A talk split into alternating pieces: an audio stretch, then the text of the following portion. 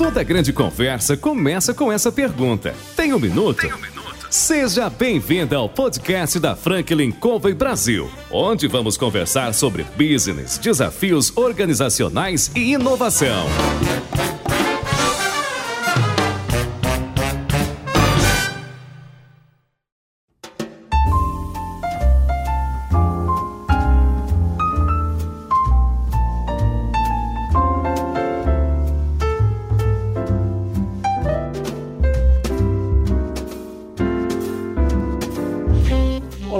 Prazer enorme estar com vocês aqui novamente para esse painel super agradável. Hoje eu vou conversar com um cara que tem assim um posicionamento sensacional né, em relação a um mercado que tem muita coisa a ser explorada. Um mercado que realmente eu tenho muito que aprender e tenho certeza que todos nós aqui vamos aprender muito com o Rafael Coca, que é o cofundador e CEO da Spark. E aí, Rafael, tem um minuto? Tenho sim, tenho um monte de minutos aqui que eu reservei para a gente bater papo. Que legal, Rafael, que legal, muito bom. Cara, a primeira coisa que eu queria falar contigo é o seguinte, né? Conta pra gente e pros nossos ouvintes aqui um pouco da tua história aí, antes de chegar na Spark, até chegar na Spark. Me conta um pouquinho sobre você. Legal. Alexandre, a minha história pessoal, profissional, ela é marcada por situações diversas que foram planejadas e diversas não planejadas. Eu posso te dizer que estar hoje na publicidade empreendendo não foi planejada lá atrás. Eu sou de São Paulo, o, o, meu pai ele é, ele é executivo de carreira, trabalhou muitos anos no Citibank, trabalhou em Oracle, SAP, e eu, eu tinha em casa uma referência do meu pai sendo esse profissional de carreira, e eu tinha na minha família o meu avô, meu padrinho, empreendedores de outros ramos eh, totalmente distantes da publicidade. E eu sempre cresci, convivi com a ideia de que eu queria ser igual ao meu pai. Eu quero ter essa estabilidade, eu quero fazer carreira. E nós moramos fora por quatro anos, quando eu tinha dos 12 aos 16 anos. Meu pai foi transferido para os Estados Unidos, então muito cedo eu, eu consegui ter uma, uma vivência que muita gente acaba indo buscar, né, com 18, 19, 20 anos, ou até projetar, às vezes, uma, uma ideia de carreira internacional. Eu fui um pouco a contragosto, e, mas meu pai falava, vai ser bom para o seu futuro, vai ser bom para o seu futuro. Então tive uma excelente experiência lá. Quando voltei para o Brasil, eu estava na fase de pré-vestibular, né? Eu voltei aqui no segundo colegial e imagina eu buscar vestibular sem ter estudado uma série de matérias que eu, que eu não estava mais, né? Literatura portuguesa, uh, biologia, uma série de física, nada disso é convencional lá nos Estados Unidos, no high school. Só que eu tinha uma, um desejo que era fazer uma faculdade de ponta. E aí eu falei, bom, FUVEST eu vou, vai ficar complicado, qualquer faculdade estadual ou federal, eu vou para, quero fazer então igual meu pai, eu quero fazer na GV. E fui estudar para fazer administração. Uh, fiquei um ano, fiquei na lista de espera no final do segundo ano na, na GV. Passei, acho que em 36 na primeira fase, na segunda fiquei nervoso, e eu prestei uma faculdade que não era administração, que foi a SPM. Eu, coincidentemente, eu estudava lá na SPM com, na, não, no cursinho com, com, o filho do Fadiga, do Antônio Fadiga, que é um grande publicitário, e ele me contava do pai dele, do Washington Oliveto, do Nizam Guanais. Eu não sabia nada, assim, eu não, não convivia com, com esse universo. E aí um, até um menino do cursinho me falou, meu, você não presta SPM? Ela é tipo a GV, só que da publicidade. Bom, para encurtar a história, prestei SPM, fui fazer o vestibular totalmente desencanado, é, nem olhei quando saiu a lista de aprovados. Minha mãe que me ligou para contar que eu tinha passado. Ela foi na faculdade com meu pai conhecer e me convenceu e falou: acho que você tem que começa a sua vida lá. Se quiser, você presta GV de novo. Dito e feito, prestei GV de novo no, no primeiro semestre da faculdade. Aí não passei e aí já estava no. Assim, eu era quase que o outsider na, na, na sala, porque imagina que todo mundo que está na SPM sonhava em estar tá na melhor é. faculdade da disciplina de publicidade, e eu tava lá, tipo, ai, não, puta, não era aqui que eu queria estar. Tá.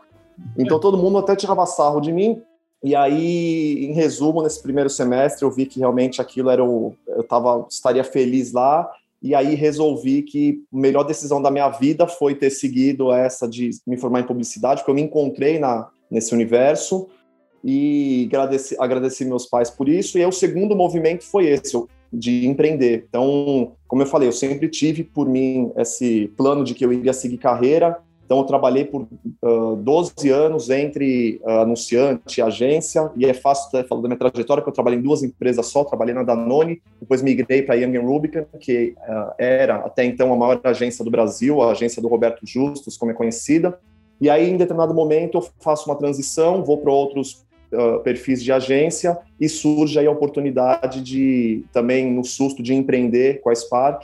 E aí eu conto daqui a pouco um pouco mais dessa história, mas em resumo, essa é a minha história. Sensacional. Cara, você sabe que eu acho que uma coisa incrível, a gente tem algumas literaturas aí bastante significativas de pensadores modernos falam dessa estratégia adaptativa, né? que não só as pessoas, mas as organizações precisam ter. Né?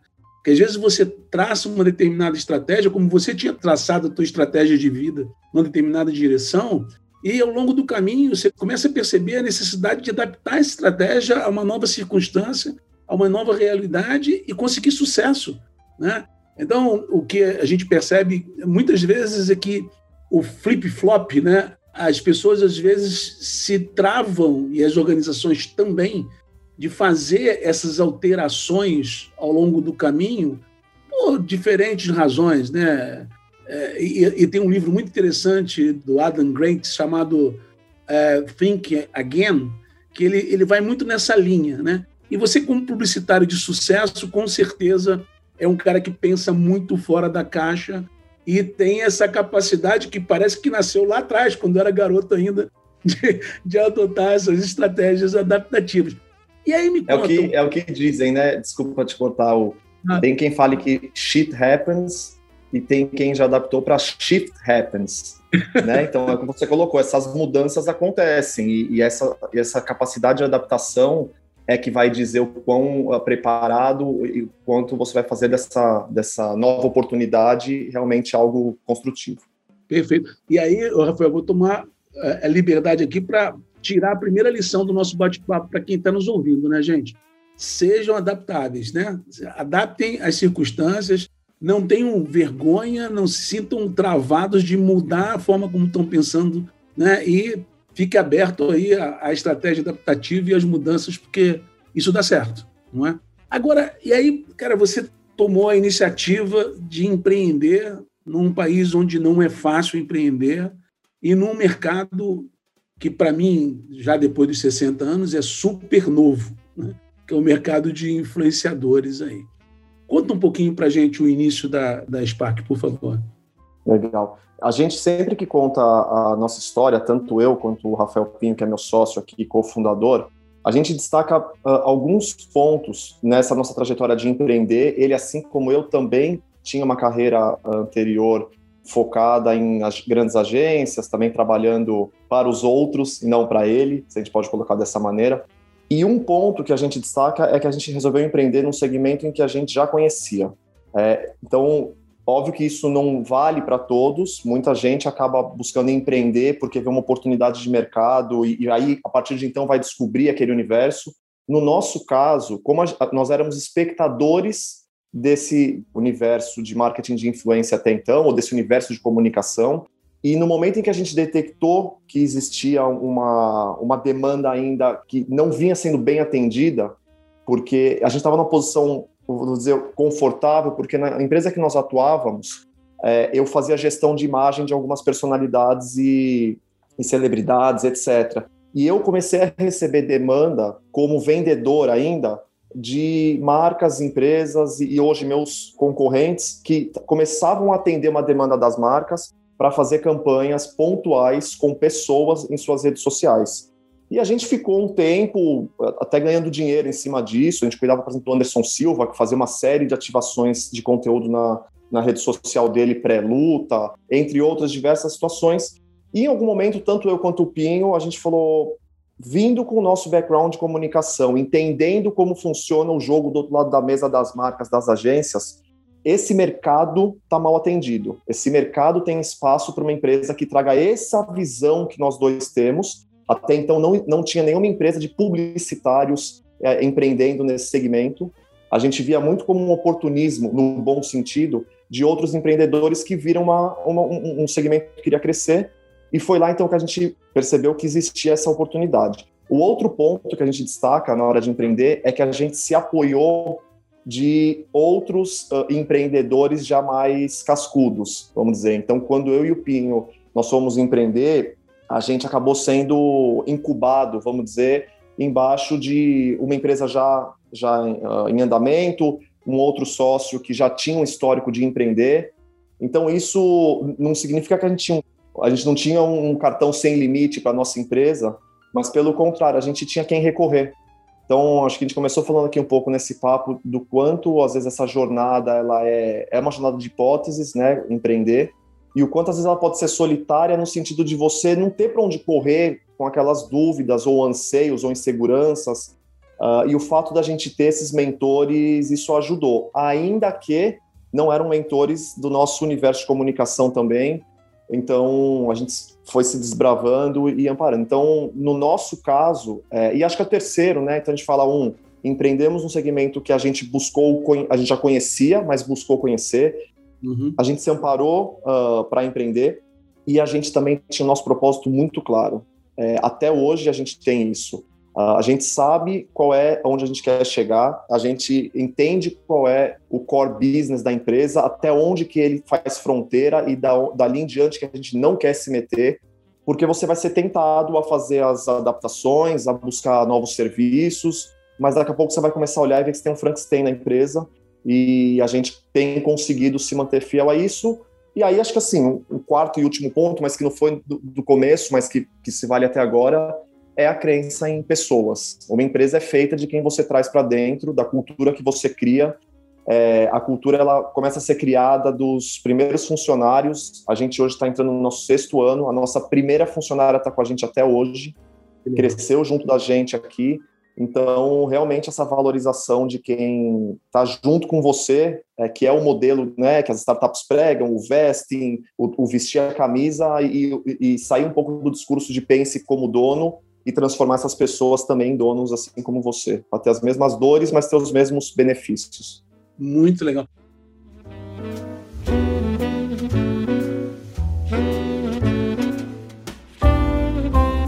Era, você me lembrou agora um cara chamado Guy Kawasaki. Ele é bastante conhecido no meio da inovação na área de tecnologia.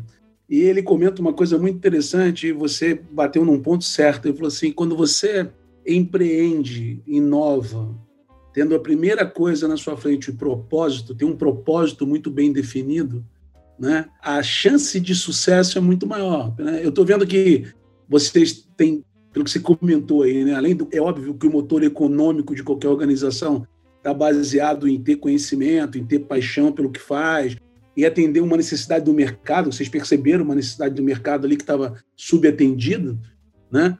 Mas eu acho que o grande ingrediente do segredo disso tudo é você ter um propósito, não é isso, Rafael?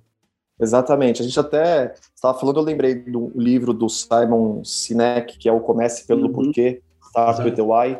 E isso vale para tudo na vida, né? Principalmente para um, um negócio que você vai se dedicar tanto. E como eu falei, você vai ser colocado uma série de desafios à frente e o que vai te dar o caminho, muitas vezes, para a solução é você se apegar em qual é o propósito disso. E não estou falando de, um, de, uma maneira romântica, tá? Não é o propósito de vida no mundo, né? É o propósito realmente pé no chão, o que eu quero fazer com essa empresa, onde eu, como eu faço para ganhar dinheiro, quais são as decisões para serem tomadas, qual é o possível uh, percurso. Então, acredito que esse é o ponto de partida, sim. Sem dúvida. E aí é um, é um pensamento convergente, né? Você, é óbvio que eu imagino que você deve ter enfrentado isso quando a gente começa o empreendimento. Você começa com uma, uma visão mais aberta, mais divergente, né? E, e, se você tem um propósito muito bem definido, você começa a convergir a tua visão e tomar as decisões que vão te levar àquele ponto que você está pretendendo alcançar. Né? E eu vou te dar um exemplo. Quando a gente começou a empresa, não faltaram comentários dizendo: Ih, essa onda de post vai passar, rede social olha aí aquela rede social que lançou e já acabou, olha aquela outra. E a gente falou, legal, só que tem duas coisas que nunca vão passar e é nisso que eu estou apegado. O primeiro deles é conteúdo, eu estou em um business de conteúdo, e o segundo deles é que, independente da rede social, pessoas vão falar com pessoas. E é uhum. nesse universo que nós estamos inseridos e que nosso business está inserido. Então, por mais que em algum momento, não vou mentir que quando falavam isso, a gente falava, Ih, será que, que é um fundo de verdade? Nosso business é passageiro, essa onda de public post ou essa onda de redes sociais é passageira. E a gente se apegava a isso, de realmente, quando uma rede social, o Facebook hoje em dia não tem mais a mesma atração que ele tinha no passado, o Instagram chegou, aí o Snapchat veio, criou um formato de conteúdo, não quis vender para o Instagram, Instagram criou o, os stories, de repente chega o TikTok. Então, o que a gente falou, o que não vai mudar é a conexão de pessoas. É que as pessoas estão nas redes sociais para falar com pessoas. E isso abre um espaço para a gente inserir conteúdo, inserir as marcas com contexto. Então, esse é o nosso business. O jeito de fazer ele, cada dia pode ser diferente, a, a cada minuto pode, pode trazer uma solução alternativa. Cara, que, que visão incrível, uma visão fantástica de que o que importa não é. Vocês não estão apaixonados pelo tipo de produto, de serviço, né? vocês estão apaixonados pelo trabalho que precisa ser realizado lá na ponta. E, e antes de falar um pouco de alguns pilares que vocês têm dentro da Spark, já que nós tocamos um pouquinho aí nas mídias, no mercado, e eu confesso para você que a, a, minha, a minha experiência nesse mundo novo é pequena, e é, acho que vou aprender junto com os nossos ouvintes sobre isso, mas o que a gente percebe hoje é que, independente do canal, esse princípio que você comentou de pessoas falando com pessoas está cada vez mais forte. Né? Você vê a televisão, por exemplo, utilizando influenciadores né, que estão mais, são mais apropriados para falar com o público do que antes se pensava. Né? Você botava uma publicidade na TV lá que não necessariamente tinha essa comunicação tão forte com o público que você queria atingir. E a minha observação hoje é que quando você olha para mesmo para o canal aberto ou para a televisão de assinatura, esses canais começam a abraçar influenciadores dentro de, uma, de um perfil para falar com aquele público que eles querem atingir. E aí, além de comentar isso, Rafael, comenta um pouquinho dessa coisa do a marca e a, o perfil do influenciador. Eu fiz duas perguntas em uma aqui, desculpa aí atrapalhar. Não, até quando a gente fala de marca e de pessoas, e eu vou começar por isso, o, o assunto marketing de influência, que nem existia ainda esse termo tão claro, ele começou a aparecer para mim em 2012. Eu fui para o Festival de, de, Publicidade em Cannes, que é o famoso né, festival que premia uh, os cases e, e, que dita tendências para o nosso mercado até então. É, hoje em dia já mudou um pouco o, esse cenário. E eu vi uma apresentação lá, eu não nem lembro qual era o contexto, mas que eu gravei que um, o apresentador ele postou um slide em que ele mostrava o volume de seguidores que tinham as cinco maiores personalidades do Twitter, Lady Gaga, eu não lembro quais eram as outras, e as cinco marcas que são love brands no mundo, Nike, Apple, Red Bull, e era uhum. discrepante. E lá ele já fez o ponto que ele, ele mostrou, olha como essas pessoas estão atingindo outras pessoas em uma escala muito maior do que as marcas. Por um motivo simples, as pessoas estão nas redes sociais para seguir pessoas, não para seguir as marcas. A gente não se conecta com, com as marcas é, de uma maneira propositiva, é reativa porque na verdade você está assistindo o conteúdo e esse conteúdo ele é interrompido por uma publicidade, né? da maneira mais tradicional possível, que eu estou assistindo minha novela e o meu jornal, mas tem que fazer o break, o meu futebol tem que fazer o break. Então, esse é o mundo que, que nasceu da publicidade e o que, o que aconteceu foi uma convergência de conteúdo e publicidade que ficou muito mais evidente através das redes sociais. Então, é, o que, que aconteceu com esse fenômeno? Pessoas surgiram nas redes sociais e se transformaram no que a gente chama de veículos de comunicação. Ou uhum. seja, o que antes era restrito a um veículo, então a Rede Globo, ao UOL, ao Terra, que nem, nem existe mais ou nem está mais tão forte, esse domínio do, do, do canal de comunicação, ele passou a não ser mais nos veículos, ele passou a ser aberto. Qualquer pessoa hoje abre uma conta numa rede social, começa a criar conteúdo, cria uma narrativa, cria uma pauta, cria uma editoria, e ele é um, um veículo de comunicação em potencial. Então foi isso que é esse universo que a gente vive. E como todo produtor de comunicação, de conteúdo, tem espaço para as marcas entrarem. Então o nosso trabalho é esse. A gente não cuida dos influenciadores, a gente cuida das marcas. E eu cuido somente do momento em que a marca quer falar através da voz de um, de um outro, vamos assim colocar. Então ela não está uhum. falando no, nos seus canais próprios, ela está falando em canais de terceiros. E aí é o nosso trabalho traduzir da melhor maneira os objetivos da marca com o contexto daquele canal. Então, eu não posso pegar um, um, criador de conteúdo que ele fala de um jeito escrachado e de repente vira uma marca que ela é mais séria, mais sisuda e pedir para ele mudar o tom dele, porque isso não vai, a audiência dele não vai consumir isso. Então, esse é o nosso trabalho, é esse meio de campo que eu estou parecendo aqui simples, mas é um trabalho que tem tecnologia, que tem criatividade, que tem soluções operacionais. Então, esse é o, esse é o mundo em que a gente atua. Legal. E é interessante, porque eu sei que vocês usam três pilares muito importantes. Eu queria que você discorresse um pouquinho sobre eles, porque eu acho que é uma forma de mostrar para o nosso público aqui, é, além de ter o propósito, como você colocou bem, esse propósito não é etéreo, né? Ele é um propósito aterrizado dentro do core do negócio, né? E direciona né, a estruturação, o alinhamento de todos os processos e, e todas as, as coisas necessárias para a execução uh, do que você se propõe. E eu sei que vocês estão basicamente em cima de três pilares: né? tecnologia, gestão e desenvolvimento de campanha e um foco regional. Fala um pouquinho sobre a gente aí, a importância desses três pilares para a Spark, por favor. Legal. São, a gente começou a empresa é, vindo dessa prestação de serviço para as marcas, e aí a gente desde sempre já entendeu que teríamos que ter nessa prestação de serviço uh, eficácia criativa, soluções operacionais e tecnologia. Então fomos crescendo, disso o nosso braço de tecnologia ele se transformou ainda mais forte, porque eu percebi que não só eu iria agregar tecnologia para fazer a entrega de, de serviços para os nossos clientes, primeiro que as, entendendo que a tecnologia sozinha ela não supre o nosso modelo de negócio, então a gente brincava que era high tech, high touch, porque eu precisava sim de ter o, o capital intelectual por trás da tecnologia, e desse, desse modelo de negócio, primeiro apareceram oportunidades para a gente crescer fora de São Paulo através de afiliações e parcerias com players locais. E história rápida, de onde surgiu isso? De que players locais que tinham grandes grupos de comunicação, então que eram donos de rede de televisão, de jornal, de rádio, uh, de revista, eles começaram a perceber que tinha um outro bicho de comunicação acontecendo lá na praça deles no estado, que era essa busca das marcas por influenciadores e esse era um business que eles não estavam participando. Então foi nesse momento em que eles resolveram, a gente encontrou uma série de parceiros, alguns a gente foi atrás, outros vieram atrás da gente, e eles entraram no universo de marketing de influência, ou seja, eles colocaram mais um layer aí de comunicação onde eles atuavam regionalmente, entendendo que isso também era uma demanda que estaria por lá. Então a gente começou a montar essa história das Sparks fora de São Paulo, em um modelo de afiliação que é famoso no mercado de comunicação, em que não são meus funcionários, é quase que eu retransmito para eles, quase no formato de franquias. Uhum. Então, tem, cada um tem, tem, algumas especificidades, mas isso se transformou no modelo de negócio dentro da Spark. Então, uma unidade de negócio nossa, a gente já desmembrou, então, naquele momento, virou essas regionais, né, as afiliadas.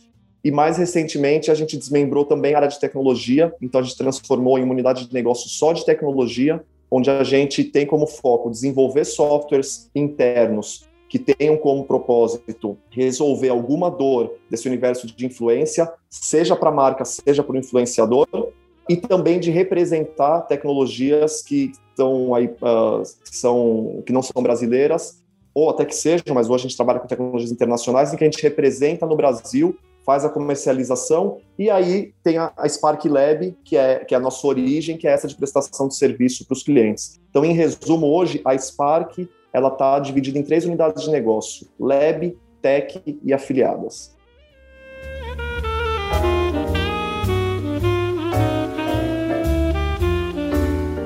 E, e, até que vocês, eu sei que vocês, uma das tecnologias que vocês usam bastante é a Tiger Media, né?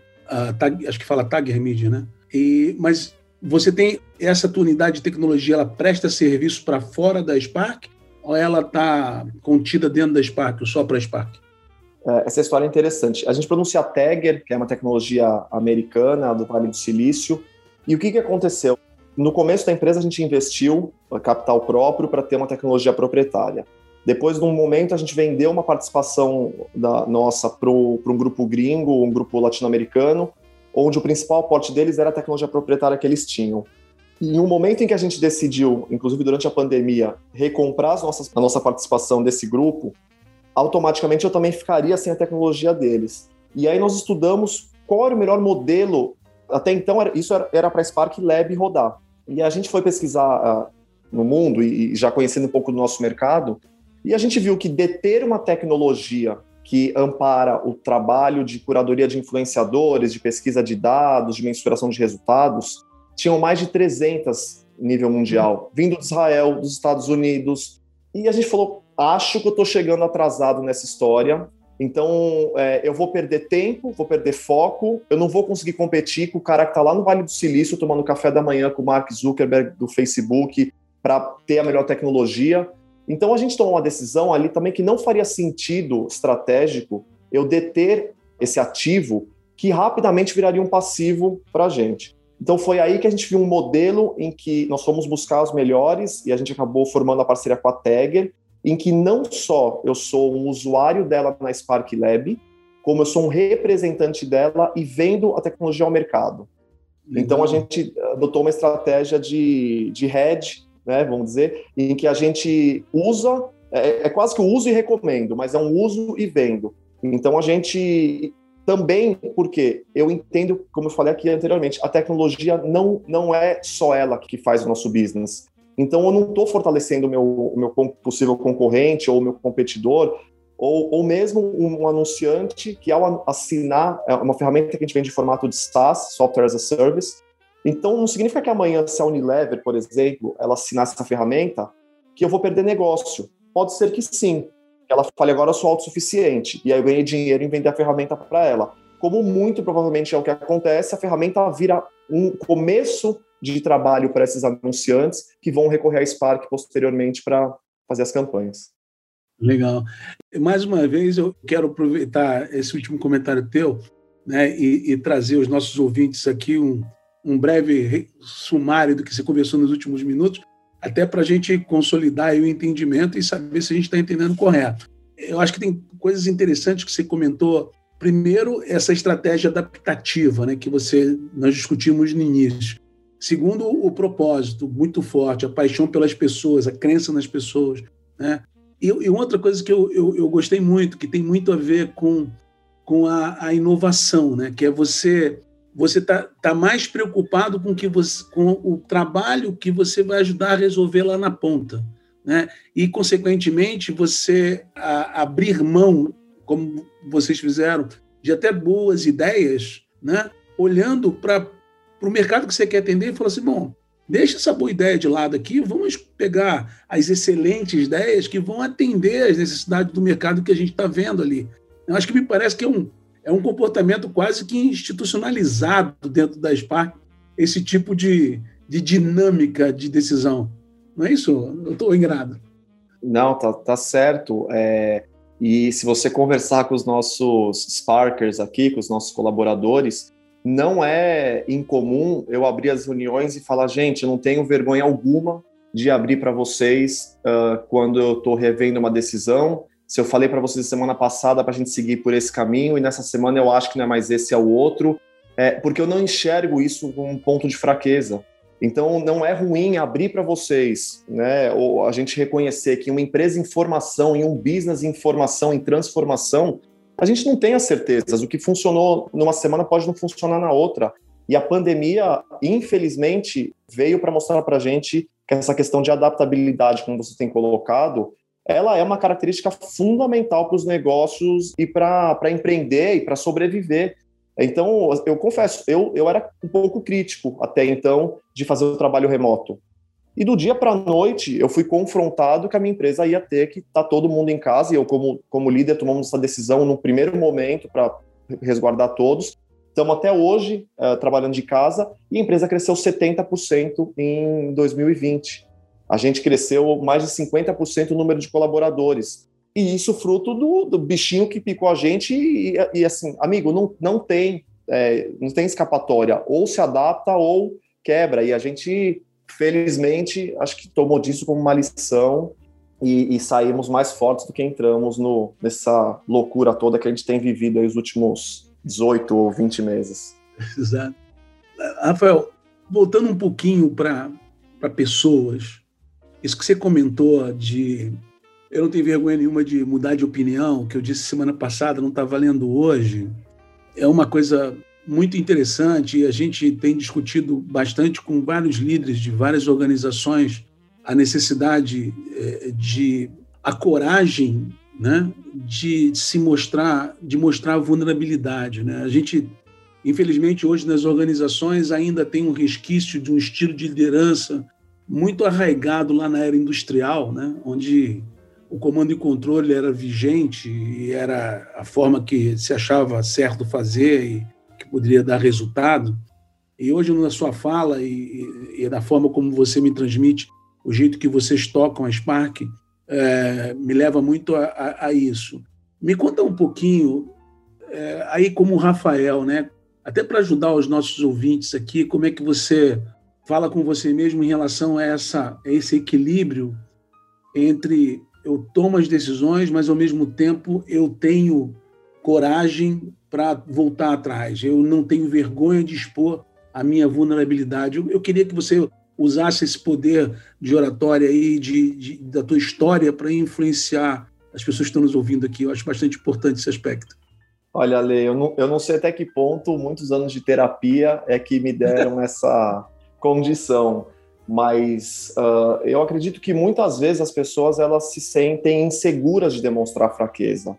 E no momento em que você tem segurança das suas fortalezas, é, é isso que abre espaço para você mostrar vulnerabilidade, para você demonstrar uma fraqueza, vamos dizer. Então, tem situações em que meus uh, liderados às vezes trazem um problema e eu, eu falo, não sei, mas vamos pensar junto agora para resolver.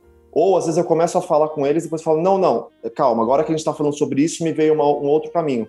E óbvio que eu não estou falando de um jeito impositivo, é, eu acho que a hora que a gente se nivela para que estamos juntos nessa, eu sim reconheço meu papel como líder, que você veio até mim e e eu preciso segurar essa responsabilidade de achar um caminho, porque você também não pode se isentar dessa responsabilidade, que eu acho que é aí que você, se você só demonstra fraqueza, vulnerabilidade, falar, ó, agora eu, eu posso demonstrar, aí você também não está sendo um líder, aí você vai, não tem a confiança dos seus liderados. Agora, acho que o, o que eu busco fazer é que as pessoas vejam em mim um aliado, que, no mínimo, vai se esforçar, vai se exercitar para abrir caminhos. E teve um. Tem uma passagem, assim, eu lembro também muitos anos atrás, alguém falava, ah, você é criativo. E eu falava, não sou criativo. Para mim, criatividade, na escola, quando tinha que desenhar, eu era horrível desenhando, copiava do meu amigo. E para mim, criatividade estava ligada a esse dom de você criar algo, de, de falando em publicidade, o cara que cria o comercial. E eu descobri que não, que a criatividade às vezes, às vezes não, a criatividade está em você enxergar um, um problema e abrir soluções que não eram as óbvias. Isso também é criatividade.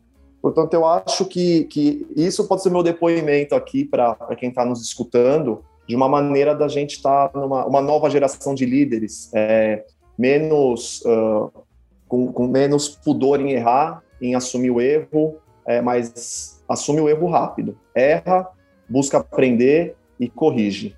Então, e eu acho que eu, eu tento seguir isso no, no dia a dia. Muito legal. É, no final, acho que você resumiu muito bem, né? O autoconhecimento dá esse poder, né? na hora que você, você disse muito bem, quando você conhece os pontos, seus pontos, pontos fortes, seus pontos fracos, você se conhece, né? Você tem muito mais segurança de eventualmente até demonstrar que você não sabe, ou que você errou numa, numa tomada de decisão. Um dia desse estava escutando um cara falar que quando você é, o Jeff Bezos da, da, da Amazon, ele estava comentando assim, quando você tem um risco muito alto e nenhuma janela de voltar atrás, você tem que ponderar muito antes de tomar uma decisão. Se você tem um risco mais ou menos e a possibilidade de voltar atrás, você pode agir mais rápido do que o estudo para tomar a decisão. Faz sentido dentro do que a gente está falando? É, total, total. É, a gente tem que, sempre que for tomar uma decisão arriscada, é, avaliar qual que é o grau de risco que eu posso tomar também. Então, se a gente está falando sobre um novo investimento. Tá, eu consigo segurar a, a bucha aqui se esse investimento me, me der 50 mil reais de prejuízo? Não, não consigo. Então, talvez eu não posso é, fazer esse, esse investimento ou tomar essa decisão agora. No momento, ah, não, 20 mil eu posso? Então tá bom, então estou com risco calculado, bora lá entendendo que pior do que, do que nós estamos, não saio. No mínimo, eu saio com aprendizado do que deu errado para fazer o certo. Falando um pouco de inovação, é, Rafael, você comentou em alguma fala sua é, uma coisa muito que eu acho que é muito pertinente, né? Que é você estar tá, de fato buscando atender e, e, e, você falou assim, ah, eu não sabia criar, desenhar na escola, achava que criatividade é isso e na verdade criatividade não é isso. E você tocou num ponto que eu acho muito interessante que tem muito a ver com as coisas que eu tenho lido, estudado e praticado, né? Que é, é que poderia ser talvez ser resumido numa frase do Bob Moesta, o coautor lá do livro Muito Além da Sorte, com Clayton Christensen, que ele fala assim: a dificuldade é a semente da inovação. Vocês têm um processo pesado e, e, e estruturado para entender a dificuldade do cliente e o momento que ele está passando, né? Para poder inovar em cima. Sim. A gente só é chamado quando tem problema, né? Então, eu acho que se a gente não se especializa em, em diagnosticar os problemas, encontrar soluções, muitos business não teriam sucesso, não teriam espaço. Então, conviver com, com essa dificuldade e aprender a tirar dela aqueles momentos de as sacadas, os insights, as saídas, uh, é o caminho. Se a gente fala, usando um, paralelo aos esportistas, qual que é o momento em que, em que realmente ele ele tem aquele low moment dele, né, um momento uh, de queda, e quantos que não foi após um low moment, não performou, não, não trouxe o, o resultado. Eu tive a sorte de trabalhar com um deles, maior de todos, acho, o Ronaldo. O Ronaldo foi nosso sócio no começo da empresa. E aí, quando eu falei lá no começo que minha, minha carreira era marcada de coisas não planejadas e coisas planejadas, trabalhar com o Ronaldo foi uma meta que eu me coloquei e, e que felizmente consegui. E o Ronaldo, é, ele, ele mostrou isso quando a gente fala de esporte. O cara estava com o joelho deslocado um ano antes e, e só ele, quem estava junto, sabe o, o que foi para ele, dois, um ano depois, estar tá lá de carequinha, né, de cascão, comemorando os dois gols na final.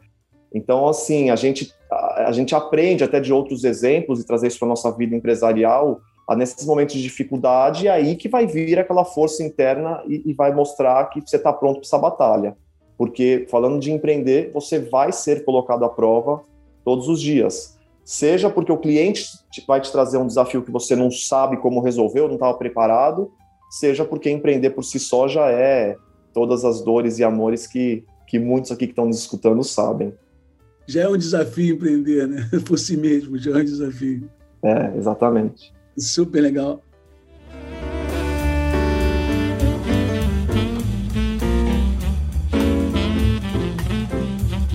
Rafael, nós estamos chegando aqui já no, no, no final do nosso bate-papo e eu queria deixar para vocês aí alguns minutos onde você pudesse, eu acho que faz parte desse do nosso tem um minuto, a gente levar para as pessoas que estão nos ouvindo e algum tipo de de insight, de, de resumo das experiências que nós temos vivido aí nos, nos nossos empreendimentos, né? E, e pelo nosso bate-papo dá para perceber o quanto você tem tanta experiência e, e conseguiu utilizar determinados princípios extremamente poderosos dentro da Spark e por isso tem tido um sucesso e um crescimento tão bacana. Então eu queria abrir esses últimos minutos aí para uma consideração final aí, uma mensagem final para quem está nos ouvindo, por favor. Oh, que responsabilidade, hein? Primeiro agradecer quem chegou até aqui acompanhando a gente. É, espero que tenha sido produtivo de alguma maneira o nosso bate-papo. Eu gostei muito, acho que né, fluiu muito leve, passou até muito rápido. Uh, eu acredito que, que para complementar o que a gente falou e, e resumir aqui, essa nossa vida é, de empreender, tem alguma, alguns pontos aos quais eu me apego de, de, que eu já vi, que eu já li, que eu vivencio. Ah, o primeiro deles é a gente reconhecer que boas ideias não bastam. Então, a, acabativa, ela tem que andar junto com a iniciativa. É, ideia todo mundo tem todo dia e realmente de tudo que a gente falou aqui, a dificuldade é você transformar dela em um business, em um propósito, é, em algo duradouro. Portanto, tem até o exemplo que o Google não foi é, o primeiro mecanismo, o primeiro a criar um mecanismo de busca, mas hoje é o maior do mundo. É, a execução primorosa que é um diferencial competitivo. E nessa, nessa esteira de empreender, eu também aprendi outra coisa, que, como eu falo aqui, ser resiliente. Então, tome decisões, depois você corrige, aprende com elas, uh, e entenda que isso faz parte do processo, não se recrimine por isso, e principalmente, tem que saber perder. A gente está num, tá num universo competitivo e que eu não ganhei, obviamente, todas as concorrências que nós entramos, todas as batalhas que nós entramos, mas eu não gosto de perder. Então, tem que saber perder, mas não gostar. E sempre sair com aquele gostinho de, beleza, me pegou nessa, mas na próxima eu venho mais forte.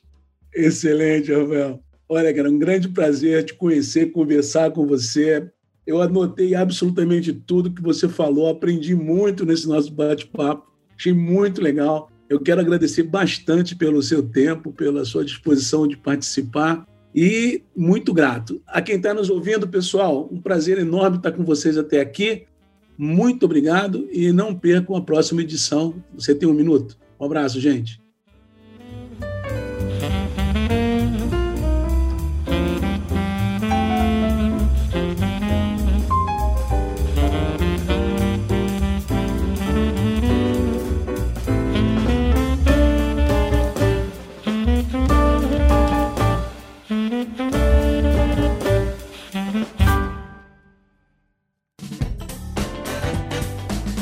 Você acabou de ouvir mais um episódio do Tem um Minuto.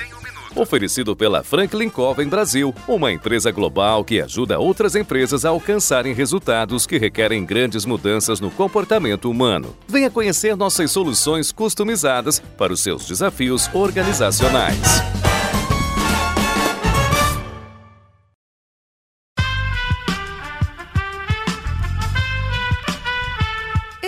Podcast foi editado por Aerolitos Edição Inteligente.